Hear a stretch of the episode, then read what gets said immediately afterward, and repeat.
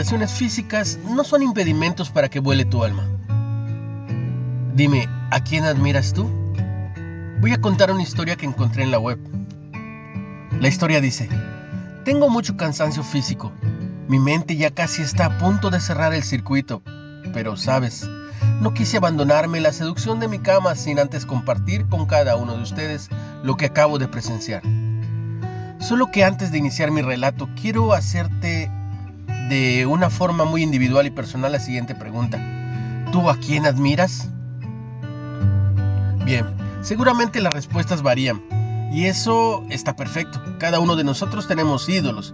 Y al decir ídolos no me refiero a, imágenes, sino a los que se paran en un escenario y nos entretienen al compás de su danza.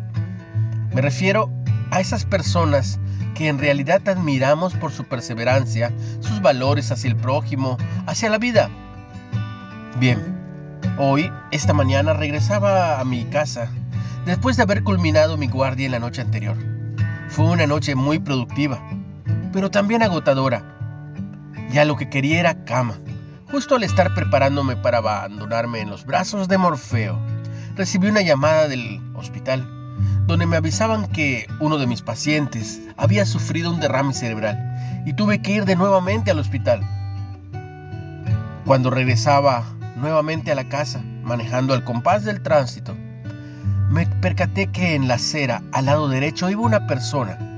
Su paso era lento, mostraba una cojera obvia y se veía que prácticamente era imposible para ella dar un paso. Iba sostenida por un bastón. De pronto, al empezar el cruce de gente y de vehículos, el bastón no fue suficiente para aguantar su paso, causando que esta persona se desvaneciera y cayera al piso. Los autos que venían al lado contrario de la calle se detuvieron, pero pero ¿qué crees? Ninguno se bajó. Qué triste verdad. Son estas cosas las que te hacen reflexionar y meditar si realmente tenemos caridad humana.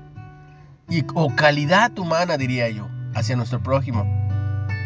Esperando que el semáforo se tornara en verde, apagué mi motor y cuando estaba a punto de salirme a socorrerla, algo me detuvo.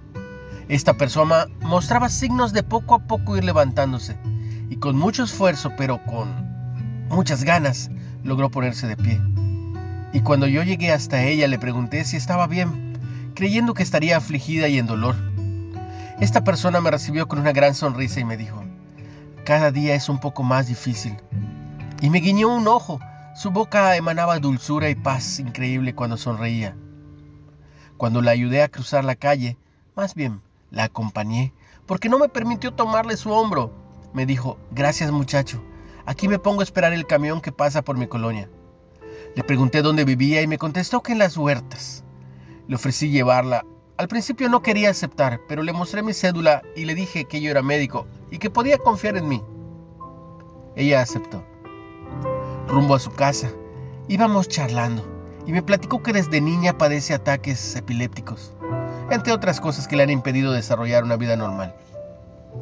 Que día a día es mucho más difícil para esta persona levantarse, pero lo hace porque sabe que a pesar de las adversidades que la enfrentarán en la calle, también se enfrentará con el éxito y la satisfacción de haber recorrido por lo menos un kilómetro, porque este significa un kilómetro más de vida a su vida. Al despedirme de ella, me dijo lo usual, que Dios te bendiga. Y les confieso algo, a nosotros los médicos estamos acostumbrados a esa frase. Día y noche nos la repiten. Pero, sabes, esa frase este día me llenó. Me llenó en todos los aspectos. Te voy a decir por qué. ¿Cuántos de nosotros muchas veces nos levantamos solo porque tenemos que enfrentar retos en nuestros trabajos? Porque tenemos que hacerlo. Porque tenemos que cumplir con nuestras responsabilidades que implica nuestra vida cotidiana. Lo hacemos incluso en ocasiones renegando y diciendo en la M, ya que nuevamente es lunes. Qué fastidio. O incluso nos enojamos porque en ocasiones no podemos hacer esto o lo otro por falta de tiempo. Por lo otro, y tristemente caemos en lo que es fobia. Dejamos de hacer muchas cosas. Amigos, hay millones de seres de personas dignas de admiración porque a diario luchan con sus propios cuerpos, que lejos de ser ayuda, y perdón por la expresión, son una carga para ellos, pero son un aliciente para su alma.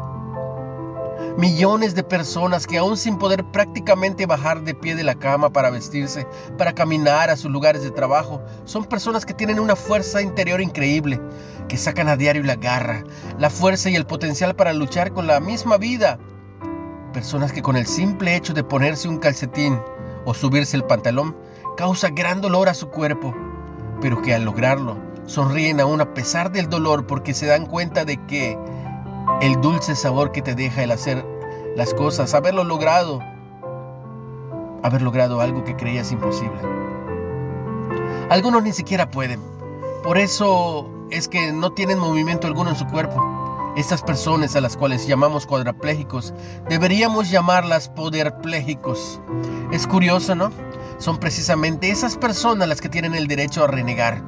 Son las más felices, las que más sonrisas muestran, y tú y yo, y el que me escuche, el que me sigue, el que está leyendo esto, los que estamos físicamente aptos para desempeñar cualquier actividad y enfrentar cualquier reto, muchas veces nos escondemos tras el temor, la amargura, la apatía. Eso solo por nombrar algunas cosas que nos impiden ver la vida con optimismo y levantarnos diariamente desde abajo si es necesario, para darle frente en alto a la vida, luchar para que ésta nos haga pedazos. La próxima vez que veas a una persona con discapacidades físicas o mentales, lejos de sentirles lástima, tenles respeto y admiración. Porque son estas personas las que verdaderamente luchan a capa y espada diariamente con la vida, muchas veces solo para lograr algo tan sencillo como levantarse de su cama y dar unos pasos de vida a su vida. Son estas personas las que verdaderamente entienden las limitaciones físicas no son impedimento para que vuele tu alma.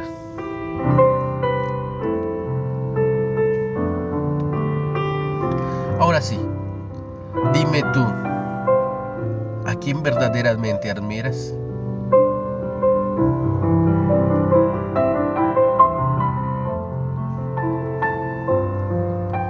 comparte el mensaje. Y Dios nos bendiga a mí, a ti, a los tuyos. En el nombre de Jesús.